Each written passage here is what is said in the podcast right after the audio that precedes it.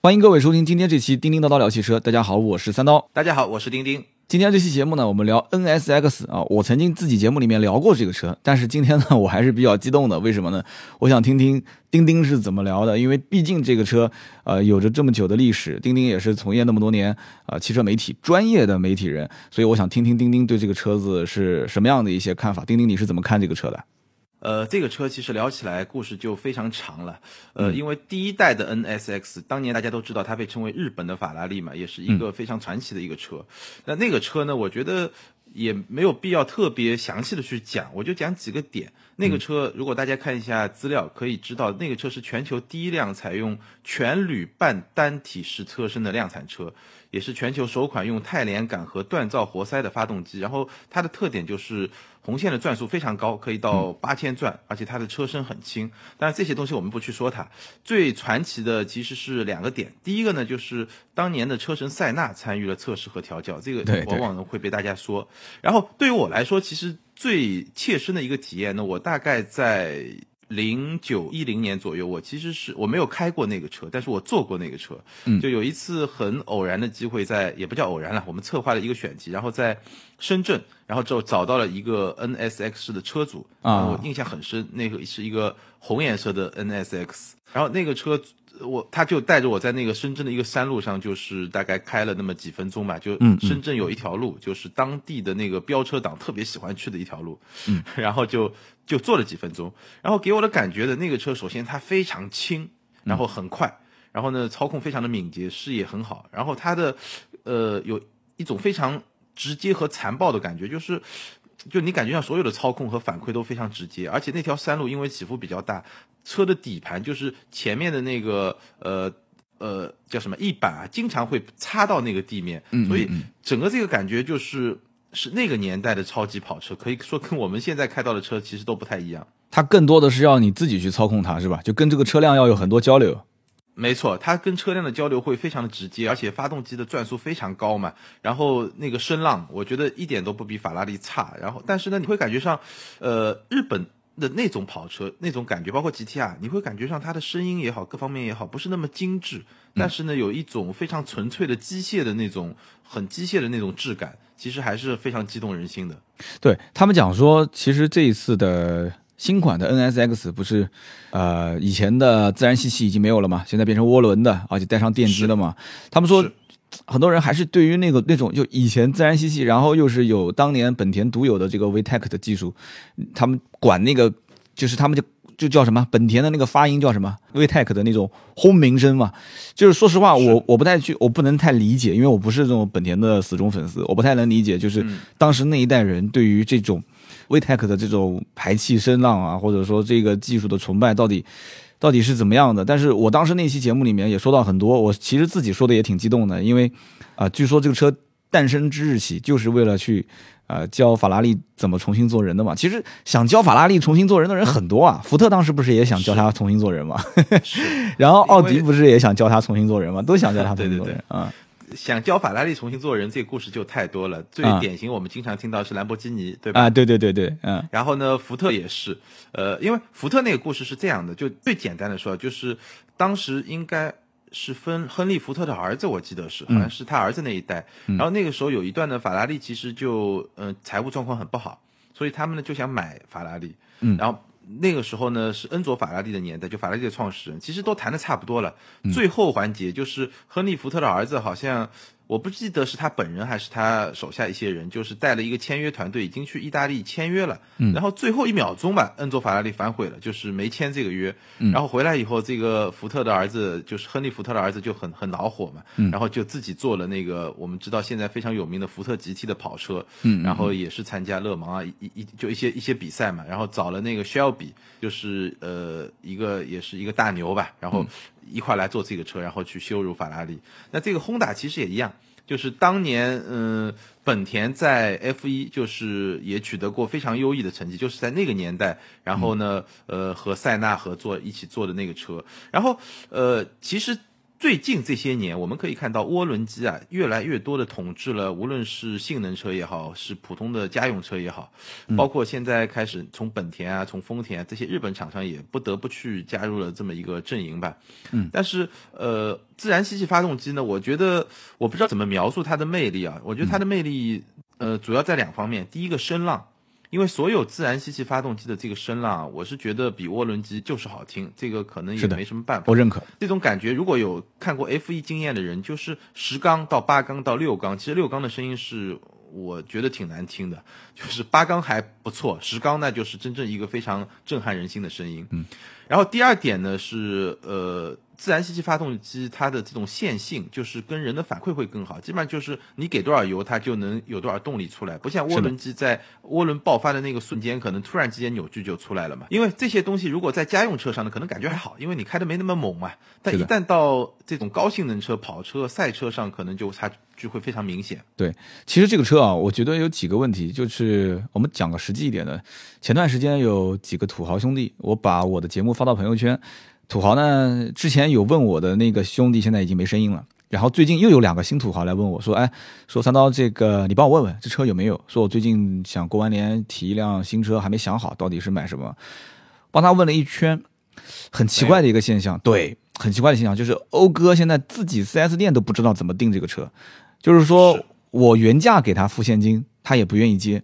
所以我在猜测这个车是不是要加钱。之前据说在网上有人爆料。呃，说这个车在山东有一个 4S 店是开价说要加到三十万，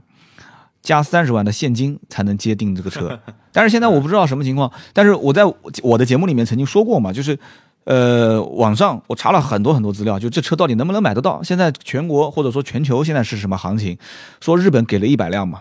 对吧？这车不是在俄亥俄州生产的嘛，就美国嘛。然后在美国那天我看了一个直播。是一个美国当地的一个华人一个小小团体做了一个车行，然后我作为一个小粉丝，我在里面也是跟他互动了一下，我就说，哎，主播你能不能说说 NSX 这个车在美国卖的怎么样？人家主播直接回复说卖的不好，这个你怎么看？按道理讲，NSX 应该美国人是最有情感的这车，当年据说不是在美国卖的非常非常好嘛，停产都是美国最后三个月才停产。我不知道它现在在美国的销量是怎么样的，然后它进国内以后，其实。呃，定价我看价格是两百八十九万起嘛，其实在国内的定价是比在美国要高的。在我打个比方啊，就是最简单的理解，在美国市场这个车是跟什么车是差不多卖一个价钱的，就是呃九幺幺 Turbo，嗯，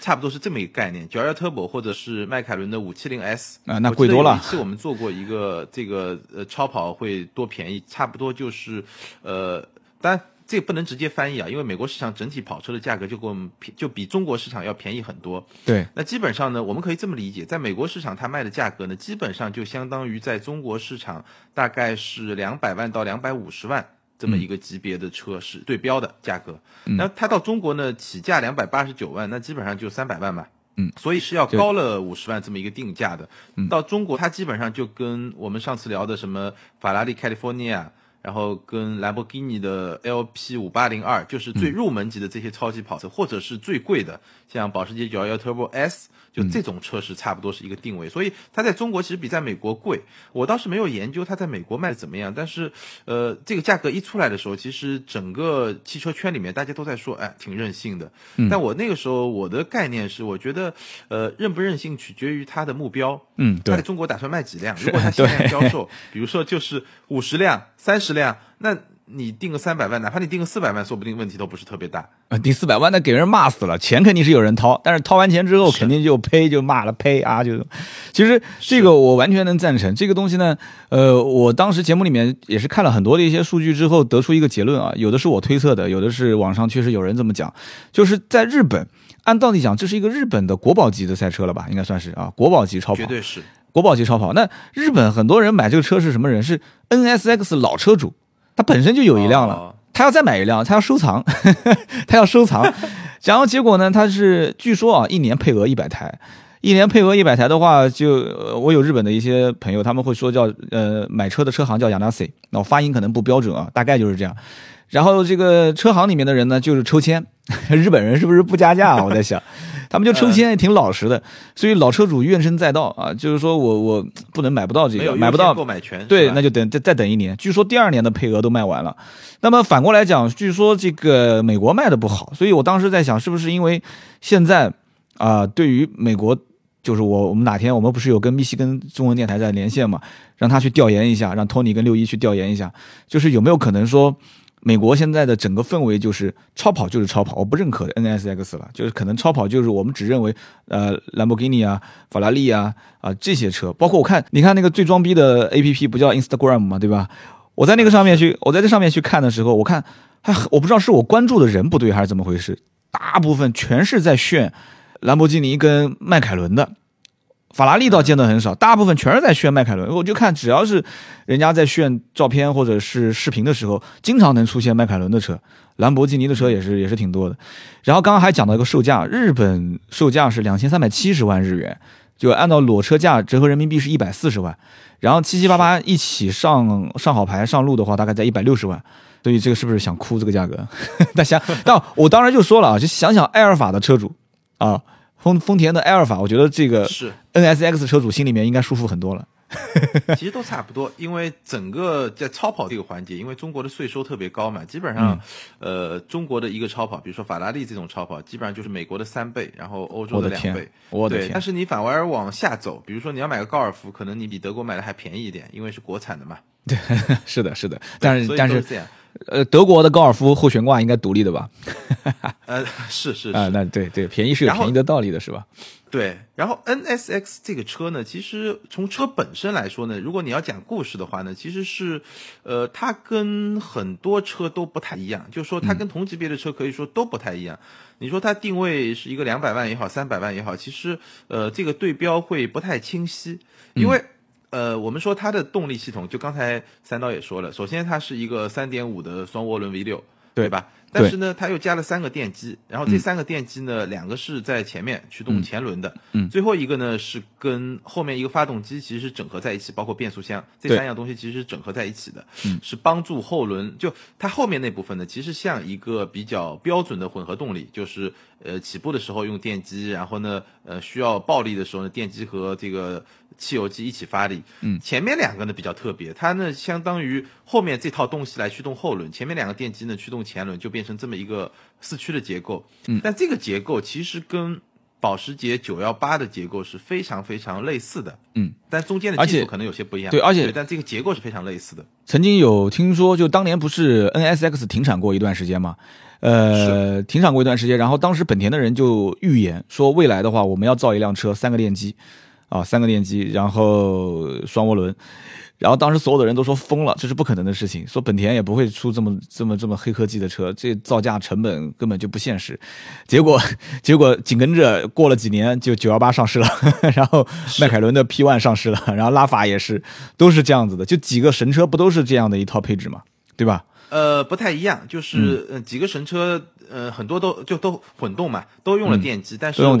法具具体的东西不太一样。就那你可以说说展开说啊，不展开是吧？那我们下次有机会再说啊。对，我们下次有机会，因为那个故事就一个很长的故事了，我们可以专专门哎，对，可以专门聊一集三个三大神车，对，三大三大神车。然后对大家记住了啊，三大神车，我们哪天聊？就就这个车呢，它的特别之处在什么地方呢？就是你会发现它的结构跟九幺八是一样的。然后呢，我觉得。对本田来说，本田就是一个，我记得三刀以前有个形容其实挺好的，就是卖发动机送一辆车，对吧？对，卖发动机送车，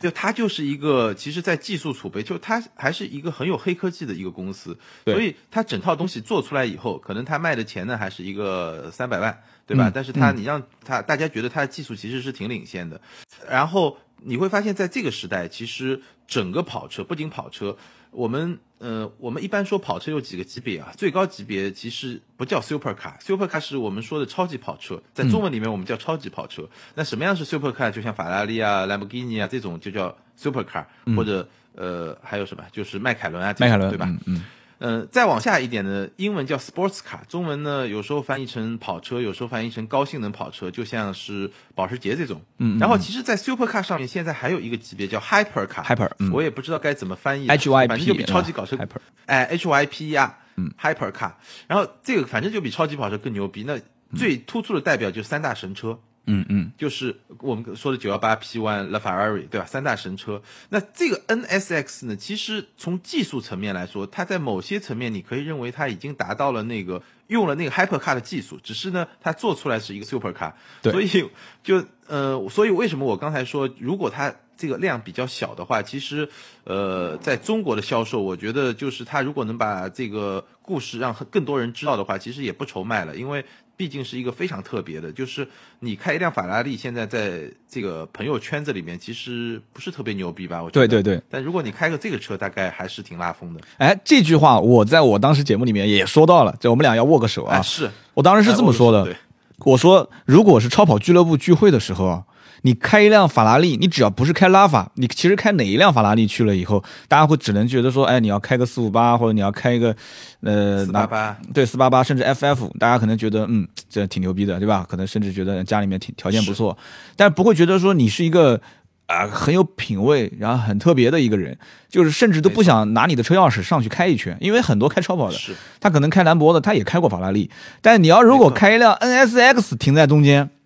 这就会出现一个很有意思的现象了，就是可能法拉利的车主会跟你说，哎，哥们儿，能不能钥匙我们我们换两天，你让我开两天这个车没错。他不一定会买，但他一定想去玩这个车，而且这个情况其实在我身边也真真正正出现过，就是这个 CTS 杠六，你应该知道的吧？就是那个是赛道版的 CTS CTS 杠六，然后出去吃饭的时候也是停在那个地方。这个段子应该我说过好几次了，就是人家从法拉利开始拍，一路拍拍到最后，他们是停在一起嘛，然后拍到那个二八的时候结束了，旁边停了一辆凯迪拉克，然后旁边人说，耶。这凯迪拉克怎么也停在这里面啊？然后就走掉了，就很多人不懂，但是但是这里面有人想跟他换车开，就觉得这车我没玩过，我想玩一玩，所以我觉得三百多万，呃，就是一起办好啊，三百多万这一个车其实真的就像用你话用你的话讲，就是它里面其实有有一些这个叫 hypercar 是吧？超级跑车的技术，然后呢，它套了一个，就有的地方甚至挂的都是本田的标。一会儿我后面我也我也想请教你一下，就是这个本田标、讴歌标，你像就是它挂了个本田的标，而且我再退一万步讲，我不知道你现在对这个车是什么想法。如果这将来有朝一日咱们有这个实力去买的话，这个车是不是你的目目标车型？呃，这个车我应该不会买，但是你嗯要买的话，我很有兴趣去开一开。就这个车是属于你是想我了非常非常是吧想去，非常非常想去开一开。但是呢，你说买的话，那除非我很有钱啊，就是如果只能买一辆超级跑车，大概不会想到这个车。嗯但是呢，呃，你真的很想去开，而且本田其实做这个车的时候，我觉得它有一点非常就技术偏执的那一面在里面。嗯嗯因为这个车跟所有的那些超级跑车都有有有很多不一样的地方，嗯，包括跟它老一代的 NSX 也有很大不一样的地方，就是说。这个车包括现在很多呃品牌在做 Supercar 也好，在做 Hypercar 也好，大家都有一个、一个追求是什么？就是把一辆快车做的足够的快。嗯，为什么？比如说九幺八，我为什么要用这么一个结构？除了说我去探索一些新的技术之外，其实很多品牌也认为，就是我真的把呃涡轮机放进来，然后甚至是把一些混动技术放进来，从长远的来看，可能也确实能把车做得更快。但是呢，这种快其实也会牺牲掉呃很多呃超级跑车也好，高性能跑车也好，粉丝对这一类车的一个追求就是呃特别有乐趣的那种东西。虽然我没有开过这个车，但我看到国外媒体的一个对这个车一个比较，很多媒体都是这么去评价，就是说，呃，我看到有一个媒体这么说，就特别有意思，说它有四种驾驶模式。那第一种叫安静模式，安静模式呢是在呃，它叫四十英里，就六十四公里每小时之下，它可以用纯电的模式来行驶。对对安静模式之上呢是运动模式，运动模式之上呢是运动加模式，运动加模式之上呢是赛道模式，然后最后是他的评论，他说就是这个车啊，呃，什么都很好，开起来也挺快的，但就是缺少一种呃赛道加模式。什什么叫哦赛道加模式呢？就是呃，比如说我们知道像法拉利啊、保时捷啊、迈凯伦啊都会有这种模式，包括兰博基尼啊都会有这种模式。是什么样的？就是你在赛道上开，你能够尽情的去感受这个车的乐趣，包括它会允许呃相当程度的甩尾，包括就是它会允许一定程度的失控。但是呢，当你真的要彻底失控，比如说车要打转之前，它又会把你救回来，就是说啊它的安全系统会把尺度放的比较松，就比较宽容，然后。其实这种模式，很多喜欢开车的车迷啊，包括那些玩超跑的人是最喜欢的，就是，呃，是能够让你去最大程度的释放自己的能力，就你在赛道上我能怎么玩，但是呢又能够最后帮你去。哎，保证你的安全，就最后能救你一把的这么一种模式。对，反正我看到很多评论，觉得 NSX 这个车跟上一代 NSX 最大的差别在于，就是好像是一个特别理性的车，就是一个，而且而且它甚至是一个很安静的车，就它的声浪可能跟我当年听到过的那个老款的声浪是完全不一样的。就像我我看到有一个特别毒舌的评论说，它它像猫一样温顺，那我什么叫像猫一样温顺？然后还有一个就是呃。还有一个评论就是你刚才说的，就它虽然在中间装了四根排气管嘛，然后也有毒蛇评论它是四根飞度的排气管，飞度的排气管，是的，我看上去不是很高级。对对对，我在某某车评人的视频当中也是到国外去试驾，然后这个车，呃，戴上头盔，然后驾驶的时候有听他解说说，呃，如果你用这个就是 track 模式啊，就他车上这个模式，然后它会增加。二十五分贝的这个排气的声浪噪音，对，它是因为你戴上头盔，还是不不就排气声，因为你戴上头盔，耳耳朵不是塞到头盔里面去了吗？就是 让你能更清晰的听到声浪的声音嘛，就加了二十五分贝，但这只是一种说法而已。其实我们我个人觉得，就是只要你油门带踩，阀门调开，然后就因为很多的车子买回来之后，不都喜欢改这个排气嘛？像以前途碧啊、天蝎啊，就是我们身边很多的一些车主都是这样。然后后来慢慢大家都觉得说。像天蝎的排气太炸了，你上个 AK 排气，最后就整个可能十公里外，你一脚油门十公里，那个 那边收费站都能听到你的声音了，就是这样不太好。就进小区总是会被别人翻白翻白眼。然后呢，土 B 的排气可能有点太浑厚，就是改和不改有什么区别不是特别大。呃，这土土 B 的赞助商可能要骂我了。但是这个叫什么 AP 二就可以啊，AP 二就是那个排气可变嘛，它就是可以自己调。其实真正装上去之后，没事去调的很少。就是是对你，你真的说，你装了一个这个这个排气，说想要没事呃进进进小区的时候去去那个调一下排气，我我看目前来讲，我问了几个，基本是没有人去没有人去调的，所以它只不过是一个说法而已，仅此而已。是真正排气上了以后就是想炸，但是炸了一段时间之后，好多车主都是想改回来的。呃，我插一句话，前面我没问啊，你说真正就是三百万。放给你，你说你不买这个车的话，那他难道有你有什么其他想法吗？就按三百万的预算来算的话，买一辆超跑，呃，很尴尬。我觉得大部分人啊，包括我在内，可能最后你其实还是认品牌。嗯，就如果说你只有只有三百万，只能买一辆的话，就大部分人，包括我在内，其实你喜欢，你肯定心里面会想，哎呀，在超这么多超级跑车品牌里面，你会有一款有一个比较。自己喜欢的品牌，然后有一个自己比较喜欢的车，而且很多时候都是啊，我什么时候我有三百万，我去就去看看这个我自己最喜欢的品牌，现在有一些什么，比如说比较新的车啊，或者说呃，即使不是最新，但是是比较有魅力的车啊，我觉得基本上是会是从这个角度去挑了。当然，这个跟。嗯，超级跑车的真正的消费者，超级跑车消费者，我觉得也可以分很多类嘛。有一类就是你刚才说的，就比如说你有三百万，你舍得花三百万买一辆车了，那你会去挑。但是很多其实是可能他能买好多辆吧。我觉得我接触很多是就是是那种消费者，就是家里面有好多好多辆的那种，至少两三辆吧，这种还挺多的。对，他就缺这一辆。其实你还是没给答案，我帮你选。你是保时捷车迷，你三百万，我估计买 Turbo S 啊，Turbo 或者 Turbo S，是不是？呃，我我觉得不会，我真不会。我觉得，啊呃，我我如果说我真的有钱的话，我觉得能够去那么买的话，在保时捷我可能还是会买一个什么呃 GT 三啊，或者 GT 三 RS 啊这种。那如果说再往上有钱，可能就去买个法拉利啊，我估估计是这样。啊，原来是这样子，行，我懂了。你你还是对品牌有自己的诉求点。我不知道为什么，我当看到了就是讴歌这个 NSX，因为当时这个车在国内还没上的时候啊，就是我们啊，这个我当时节目里面说是台湾省啊，他们都在叫好，说啊，刀哥说台湾省，台湾地区撞了一辆。撞的那一辆就是本田的标，所以我们就说说这个本田标和讴歌标的事情吧。这方面你有没有什么内部的资料啊？啊，呃，新的其实我还没怎么去研究啊，因为老的它是这样的，在呃美国市场用的是讴歌的标，对的。然后中国因为没进来嘛，在欧洲市场用的是本田的标。它基本上因为讴歌本来这个品牌主要是针对美国市场嘛，但是新的。呃，可能也可能也会是延续这么一种，就不同市场用不同的标的这种做法吧。嗯，呃，所以其实这个车。我觉得呃，讴歌要做这个车，因为我听说的就这个时间比较早，还在中国上市之前，我听到了一个说法，它的量是在呃三年六千辆全球。啊，差不多。我当时有个数据是五千多，差不多。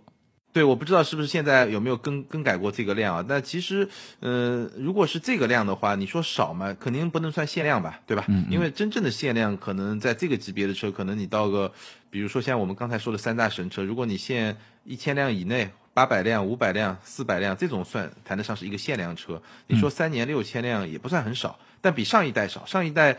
我印象中好像是一千一万八千辆，在就是大概差不多卖了十几年嘛，卖了一万八千辆。对，九零年开始卖的。我现在嗯，对。现在我看到呢，就是呃，我之前得到消息是三年六千辆，那这个呢，反正呃不算多，但是呢也不算少，就这么一个量。而且我补充一下你刚才说的，我觉得我个人感觉，在中国买讴歌这个车的人，一定至少已经有一辆超级跑车了。呃，什么意思？买讴歌认就我我买 NSX 这个车，哦，我以为你说买讴歌的人都有超跑，啊你吓死我了。我说买讴歌 啊，因为行。我真不认为，就是说，如果说就像你刚才问我，包括我问你，你有三百万，你会买这个 NSX 吗？我跟你说啊，其实我刚刚那句话讲了一半没讲完。我我每个人真的就像你讲的，每个人心里面都会对每个每个品牌有自己的看法。这台车真的也许就是因为它是本田家族的车，就是你不管是从外形上看，还是从内饰上看，我怎么看都觉得这是一个就像隔壁家呃老老王家的女儿，就是那叫什么呢？叫邻家小妹。对，就是有一种邻家小妹的感觉，就感觉我稍微对她好一点，我就可以把这个姑娘拥入怀抱的那种意思。你你我这刀嫂肯定不能听这期节目了，就是说 我是有这种感觉，就是这个车，我觉得我是伸伸手应该能够到的，但我我没有钱买啊，就是说最起码离我很近，离我很近。就如果真当我有一天我有那么一些钱，是能开始接受买一辆。能让我彻底放纵我的激情，然后去驾驭到赛道里面，然后可以在路上，你这车开出去回头率应该也不低吧，对吧？就是非常高，对，非常高。那肯定的，对吧？就是是这个四十岁嘛，后面老男人了嘛，对吧？人家说二十岁是期货，三十岁现货，四十岁是什么来着？就说不上来了，是吧？过了是吧？怎么过期货值钱啊？三十男人怎么说呢？最值钱的时候，最值钱的时候，对，最值钱的时候，那个时候开辆这个车在路上，那真的，我跟你说啊，那是一种非常棒的感觉。我是觉得，至少这个车从技术上来讲，呃，我最早能开到一个，对吧？带双涡轮，然后带电机，有四驱，就是各种黑科技啊。然后另外一个又不是一个能贵的离谱的，你说上千万，我们这一辈子能挣到一千万吗？我觉得可能性很小。对吧？这这这这车，你说把我把车子给卖了，然后付个首付，贷点小款，回来之后，只要平时老老实实开，我也别出什么小小小喷小擦的。我觉得最起码车库里面有一辆这个车压着，我会自信很多。我是这样的一种感觉。我觉得它离我比较近，有一点点让我小小心动的意思，就是最起码在我的心中可能埋下了一颗小种子，就是说将来有朝一日有可能我会把它放在我的车库里面。但是真的就像你讲的那样。目前就现阶段而言，我身边所有但凡提起说，哎，刀哥，我想看看这车现在什么行情的，家里面都有超跑，的确是你讲的这样。因为因为我觉得是这样，就是按照你那个标准啊，特别适合的一款车其实是 GTR，嗯嗯嗯。就日产的那个车，就是特别符合你的标准，就是但是 GTR 又呃一个邻家女孩，但 GTR 没那么贵啊，不你你不觉得吗？GTR 就是属于邻家玩摇滚的女孩，前面要再加两个字，就就没那么 GTR 安静对吧不？，GTR 太疯狂了。我第一次见到 GTR 的时候，我觉得这车肯定不是我的菜。为什么呢？你从哦前脸来看的话，就像一辆，我但我说了，估计很多人觉得要喷我了。就我感觉就像一辆三菱的那种蓝色，就是三菱的 EVO，就是那种前脸，就整个鼻子给削掉的那种感觉。然后你从屁股后面看，我感觉就是属于小姑娘穿裙子，就是屁股后面不遮着那种，一个大菊花，两个冲着天，然后开到什么地方都嗡嗡直叫的，对不对？因为我哦明白了，你觉得这个邻家女孩呢，首先她要非常的有亲和力，但是呢，同时又是一个就邻家就小女神那种感觉，就对美，然，后对就是最起码是书香门第出来的。就是我不敢说哦我有多少文化，但是人总归是刀喜嫂真的没法听了呃。不，刀嫂是有文化的，对。哦就是 GTR 是属于是什么呢？就是它就是属于就是他玩摇滚的，然后我根本驾驭不了这种车。你说速度那么快，对于我来嗯讲半毛钱也没有用。我我无非就是从这一个红绿灯开到下一个红绿灯，我永远大部分的时间就是这样。然后他永远告诉我，我可以百公里两秒两秒几，两秒六还是两秒三，我记不得，我就永远都那么狠，狠对我我来讲什么用呢？你只是一个速度速度机器，仅此而已，你就是一个一切的技术堆积起来的一个东西而已。对于我来讲，我我我我是不愿意卖买这个单，而且我身边真正开 GTR 的人，好多都是要不就撞了，撞了卖掉了，要不就是开了一两年也卖掉了，觉得没什么可玩性。这真的是这样子的，很多都是你在二手车市场去淘，现在我估计九十万上下的不到一百你都可以淘到一辆成色还不错的 GTR。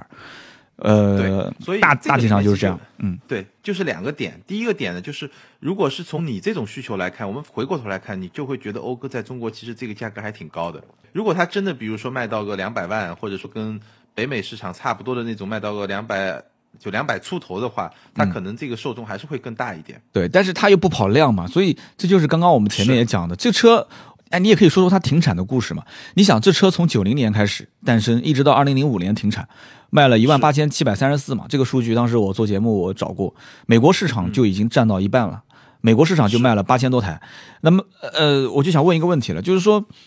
这个车为什么在两千零五年的时候停产呢？呃，其实有很多背景了。到两千零五年的时候，它其实这车也已经卖的不是特别好，嗯而且那个时代其实整个超级跑车已经发展到了一个新的阶段。那个车其实从当年来看已经是很老了，就那些新的科技都没有。你看后面的这些超级跑车，我想想，两千零五年基本上就是。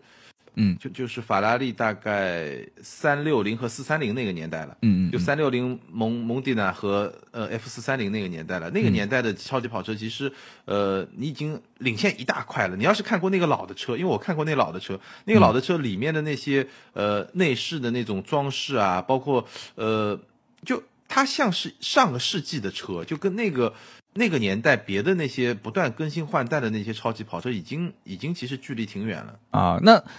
为什么不迭代呢？它迭代的成本太高是吧？嗯你继续说。对，就是因为本田这个就那个年代其实是日本的汽车不是一个特别好的年代，从整个日本汽车来说。然后呢，呃，而且本田它其实你说它卖了十五年，卖了一万八千辆，算好吗？其实也不算好，不算好，不算好。就是法拉利，呃，法拉利的销量，嗯、呃，前两年就一直被蒙特泽莫罗限定在一年是七千辆嘛。对，后来那个后来蒙特泽莫罗被干掉了以后，现在可能就会超越这个数字了。但你从你从这个数字去想，其实往前推一点，推个十年，虽然没有那么大，但是相对来说，本田这个车其实有点孤掌难鸣了。而且本田它这个品牌，毕竟它是一个生产。生产主流的一个大众车的一个品牌，它要去不断的推这个车，其实也是有也是有它的难度的。包括那个年代有很多像 S 两千啊，是的，神车。就就就很多那些神车，其实都慢慢慢慢慢慢就已经消失掉了，因为他们在市场上整体的这个持续的竞争力，毕竟不是它的主打产品嘛。对，当时我在做节目的时候说过，呃，这个车呢本身就是它有时代的背景，因为当时上世纪八十年代末九十年代中期，是就日本车企它就是很疯狂的在研发这些性能车嘛，对吧？然后本本身这个丰田当年在八十年代末九十年代中期是模仿菲亚特，当时你还记得我发了一个微信给你啊，我说你你能不能帮我找找这个叫呃 X 九分之一嘛？当时有一款就是菲亚特的那个车，当时丰田就是仿这个车造了一个 MR 二。然后大家其实也都知道，马自达有一个那个，就是现在就是没有进入国内那个 MX 五，对吧？然后那种小跑小的 Roadster，然后古惑古惑仔当时陈浩南就是那个电影里面开的那个红色小翻灯，那个车就是丰田 MR 二。然后呢，这个其实就是我们今天聊的这个 NSX，其实也是当年找了 N 多的超牛逼的人在一起做这个车子的，是对吧？这个是当年那一波日本跑车的，可以说那个潮流最高峰的一款车了，基本上是的，是的，但后面，呃，后面最近这两年，我们也看到，就是像其实日产是一直没有中断做 GTR 的传统，嗯然后呢，丰田早两年不是做过一个 F LFA 嘛，也是一个。呃更更贵，大概卖，我记得在中国要卖四五百万，然后但它那个贵的要死啊限量很少，啊、对，贵的要死，就限量很少。那然后就 N S X，所以其实哎，这个话题很容易，就我们可以讨论下面一个话题，就是说、嗯 N S X 这个车，无论是在当年也好，在今今天也好，其实对于今天为什么要挂个讴歌牌，比如说在中国。在美国去卖，其实我觉得讴歌还是希望这款车，或者说本田希望这款车能够帮助讴歌去提升它，比如说在中国提升它的一个品牌的影响力，因为讴歌在中国确实不是很强。讴歌在中国不强，但是我感觉这个怎么说呢？它也没有看就我我曾经举个例帮得上吗？帮不上，帮不上。我曾经就是举过一个例子，就是说，呃，讴歌这个牌子就有点像什么，就是有点像一个班级里面的一个班级里面的一个学生，学习成绩呢中不溜秋，然后呢平时也不爱参加一些娱乐活动，也不爱参加这个运动会。然后结果反而是现在国内的长安这个蹦蹦跳跳的，大家都经常在路上能把讴歌认成长安牌子。我经常有人是不是有人把讴歌都认成长安了那个？有点像，特别像。其实那个标是吧？对，然后前段前两天我做了一个节目，讲那个估计很多人都不认识的，就是这个金杯第二兹，哦，我估计你都没了解过，就是七不了七八万块钱七八万块钱的一个车，外形完全抄袭讴歌的 MDX，然后内饰的方向盘是抄了长城，丧心病狂，连长城都抄，然 后然后这个整个中控的按键的排排局就是布布局的话，抄的还是讴歌，所以当时我就讲了嘛，我开了一个玩笑，我说这个车啊，真的就是国内的自主品牌，我说这个设计师就很聪明，呃，众泰是有点超过火了，众泰抄的都是年级第一名，反正谁成绩好他就抄谁。我说你看，你看人家金杯就不会这么抄，金杯就就抄年级中中下游，呃，就我们讲的讴歌啊，他抄的是年级中下游，所以这车开出去还不一定有人能认识。这 有人，因为有的人他看到他不一定说，哎，这车设计挺漂亮的嘛，他不一定说这车是讴歌，有些很多人都不知道嘛。对所以讴歌呢，真的就其实这个牌子缺的是一个定位，真的，但凡其实包括我感觉本田卖不好的车子都是定位有问题。就像我们之前聊斯铂瑞也是，斯铂瑞不也是定位问题吗？家用不像家用，运动不像运动。哦，我不知道到底是怎么回事。我那天做节目，我也是把它的定价，我说我是实在实在实在是看不懂它的定价是怎么怎么个定法。包括那个捷德新款上市也是的，定价是怎么为什么要这么定？同样是一点五 T，对不对？然后同样就同样动力总成，定价跟思域定的一模一样的。你说同样一个两厢的捷德，一个一个本田思域卖的那么好，我会花钱去买捷德吗？同样的价格，你不可能的事情嘛。我就讲的有点远啊，所以我觉得这个本田定价是很有问题。所以当思域加价加一万的时候，然后捷德让价让两万的时候，有可能有人去买。而且本身它配置也比你高，就是讲那个思域，所以在这个前提条件下，我觉得本田是一个技术上非常激进，然后也值得让人崇拜的公司，但是在各方面的营销、各方面的市场推广方面，哎，不如报给我们做做算了，